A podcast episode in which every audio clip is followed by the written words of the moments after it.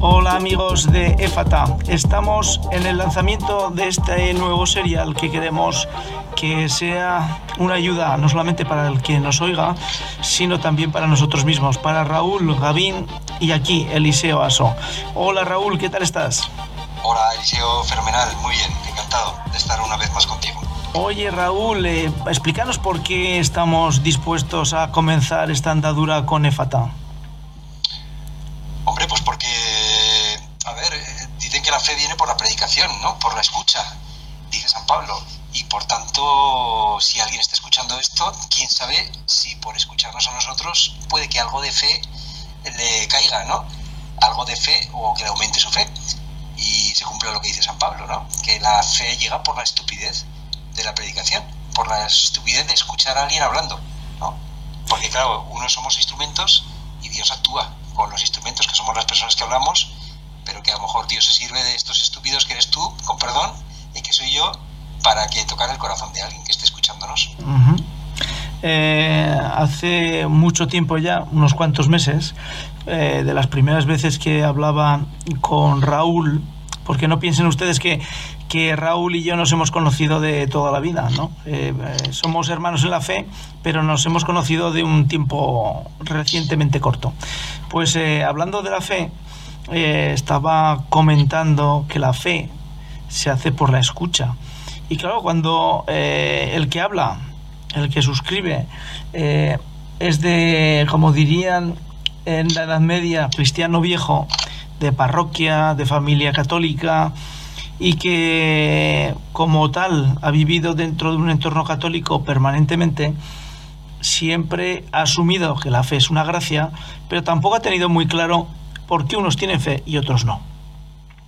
Y asumiendo que es una gracia, cuando Raúl comentó que la fe es por la escucha, tal y como dice San Pablo, pues eh, bueno, pues es un versículo que había quedado muy olvidado y muy enterrado. Esa escucha, Raúl, es una escucha activa, es una escucha espiritual, es una escucha intelectual. A ver, eh, es que tú lo has dicho, la fe es una gracia, ¿vale? Dice el catecismo que la fe es un don de, un don de Dios, ¿no? Una virtud sobrenatural infundida por él. Así lo dice el número 153 del catecismo de la Iglesia Católica. Claro, eh, de este artículo, de este número de, del catecismo, uno puede pensar que eh, el tener o no tener fe es una especie de decisión divina. O sea, eh, arbitrariamente Dios coge y dice, este le concedo la fe y este no se la concedo. En ella o en este don no colabora la persona, ¿no? Eh, podríamos pensar que es así, ¿no? Seguramente mucha gente tal vez lo piense. Bueno, pues esto. Eh, ¿Podemos hacer algo por escuchar? Claro. Nosotros podemos pedir la fe a Dios. Se puede pedir la fe a Dios con insistencia. Y además podemos disponernos, poner la disposición para poder recibirla. ¿Y qué es poner disposición para recibir la fe? Pues, por ejemplo, estar dispuesto a escuchar. Que te inviten y que tú vayas. Te inviten a un anuncio de algo y tú vayas. Que te inviten y tú vayas, ¿no? Es decir, poner tu, disposi tu disposición. No sé si, si te contesto lo que me preguntas. Sí, sí, perfectamente. ¿Y esa disposición es, repito, espiritual, intelectual? Bueno, eh, lo, que, lo que he venido a decir yo es, eh, a ver, esto lo dice de forma muy, muy bella el, el cardenal Newman. Eh, o sea, que la, que la fe no no, es, no es solo una gracia, la fe tiene, tiene mérito, o sea, es meritoria, ¿no? Mejor dicho, más que tiene mérito, es meritoria, ¿no? Porque es un proceso interior. Es un proceso interior, porque tú me dices, es, interior, es, eh, racional, etcétera, ¿no? Eh, en el fondo la fe es un proceso interior por el cual eh, la persona al final se rinde, ¿no? Rinde su, su razón, su mente, su voluntad a, Dios, ¿no? O sea, lo que quiero decir yo es que el obstáculo principal para tener fe no proviene de que uno tenga dudas. A veces uno piensa que el que no tiene fe es porque duda, ¿no? Eh, por la razón, por, así decirlo, ¿no? El obstáculo principal para la fe viene más bien, según mi parecer, del orgullo y de la soberbia, antes que de dudas de razón. ¿Me explico? ¿no? O sea, el, el, no tener esa disposición para rendirte, ¿no? Rendir tu mente, rendir tu voluntad, rendir tu, tu razón, tu raciocinio a, a Dios, ¿no? A esa verdad suprema. En el camino del cristiano, eh, la fe es eh, el inicio, es la llegada, es eh, un encuentro. Bueno, si me haces elegir entre las tres que has dicho, un llegada, yo diría que es un encuentro, ¿no?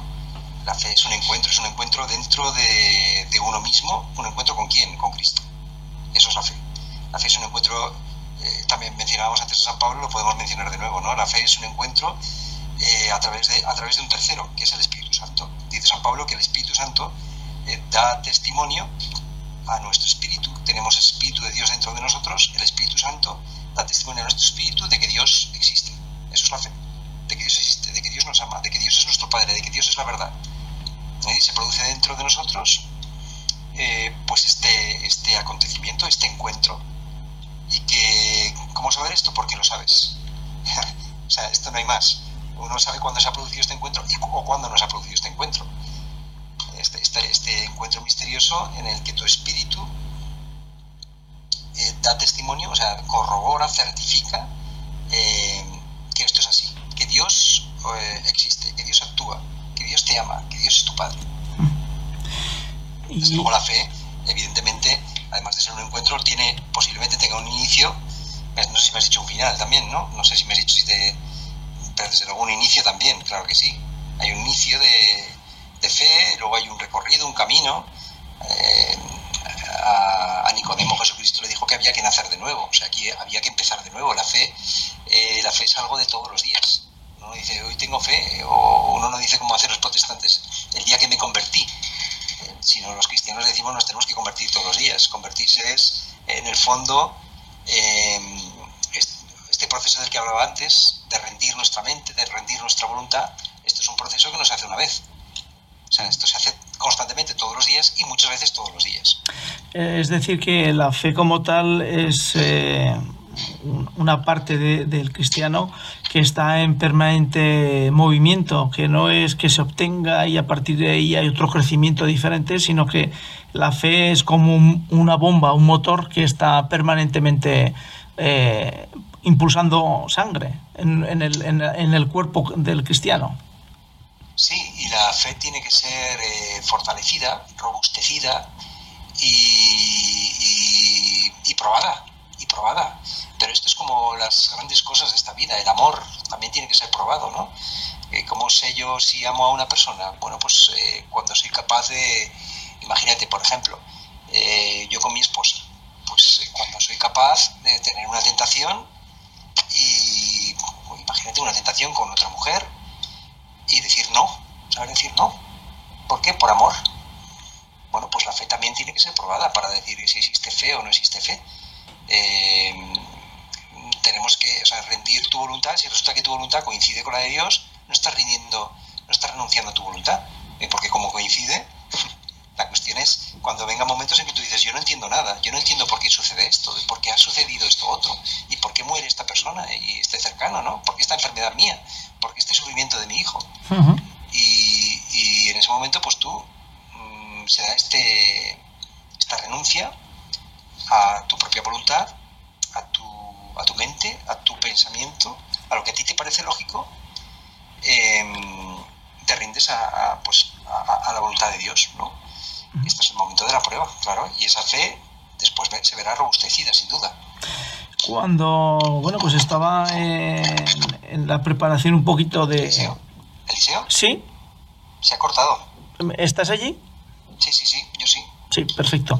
Cuando estábamos en, el, en, la preparación, cuando estaba yo en la preparación de este tema de la fe, de arranque de Éfata, porque Éfata es eh, ábrete, eh, y como tal eh, la escucha necesita que nos abramos nuestros oídos para escuchar la palabra, veía como, por una parte, Jesús está permanentemente repitiendo la fe te ha salvado, tu fe te ha salvado, un, tienes una gran fe, o este pueblo de, duro, de dura cerviz, pobre corazón y sin fe. y sin embargo, está por otra parte San Pablo, que es el hombre que da luz a esas palabras de Jesús sobre la fe y en la comunidad. ¿En qué medida eh, la fe de San Pablo dentro de una comunidad es una fe que se extiende y una fe que, que, de alguna forma se potencia? A ver, em, la fe y la alegría están muy relacionadas. Me viene a la cabeza ahora con esta pregunta que me haces. Mm, incluso en el Evangelio, ahora que mencionabas tú el Evangelio y citas del Evangelio, em, el miedo a veces se describe con, como si fuera lo contrario de la fe. Estoy pensando ahora en cuando dice, ¿por qué tenéis miedo, hombres de poca fe? No sé si esto lo dice exactamente cuando, cuando la tempestad calmada, ¿no? ¿Por qué tenéis miedo? O sea, ¿por qué, ¿por qué dudáis? ¿Por qué tenéis miedo, hombres de poca fe? O sea, dice, el miedo es consecuencia de la fe. Hasta aquí el primer episodio de Fata y la primera parte de la fe. Seguiremos en el siguiente con la fe en Éfata.